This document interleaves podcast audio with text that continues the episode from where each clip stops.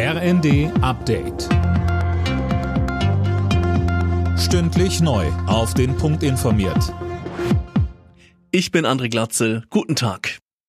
Deutschland will der Ukraine sieben Panzerhaubitzen 2000 abgeben. Das hat Verteidigungsministerin Lamprecht bestätigt. Wie es heißt, soll die Ausbildung schon kommende Woche in Deutschland beginnen und etwa sechs Wochen dauern. Danach sollen die Panzerhaubitzen sofort in die Ukraine gebracht werden.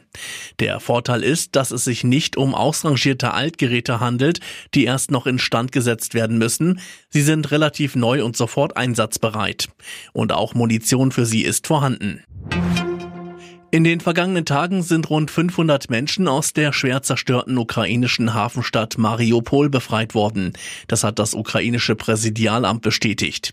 Sönke Röhling, heute früh ist eine neue Rettungsaktion für hunderte Zivilisten angelaufen. Ja, das hat UN-Generalsekretär Guterres in einer Sitzung des Sicherheitsrates bestätigt, ohne allerdings Einzelheiten zu nennen. Man wolle den Erfolg der Mission schließlich nicht gefährden, wie es heißt. Mariupol ist von russischen Truppen weitgehend eingenommen.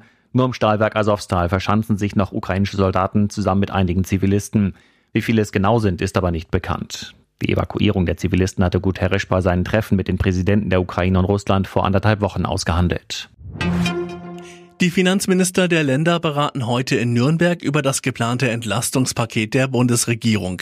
Vorab übte Bayerns Finanzminister für AK scharfe Kritik. Der Bund beschließt eine ganze Reihe von Entlastungen, die die Länder mitfinanzieren müssen. Die Länder wurden aber nicht gefragt und sollen jetzt einfach so zustimmen. Das ist schon skurril, so für AK. Er hält einige der Maßnahmen für viel zu kompliziert und hätte die Menschen lieber mit Steuersenkungen entlastet.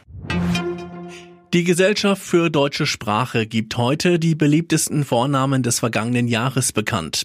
Die Angaben basieren auf den Daten von mehr als 700 Standesämtern. Die beliebtesten Vornamen im Jahr 2020 waren Emilia und Noah. Alle Nachrichten auf rnd.de